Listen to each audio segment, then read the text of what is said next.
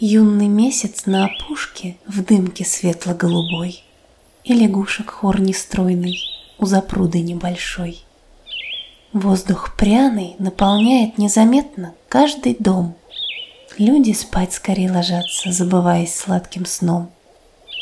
Все костры погасли быстро, лес укрыт сухой листвой. На веранде у скамейки плед остался шерстяной. Влага каплями увила роз завядшие кусты. Все вокруг спокойно дышит после денной суеты.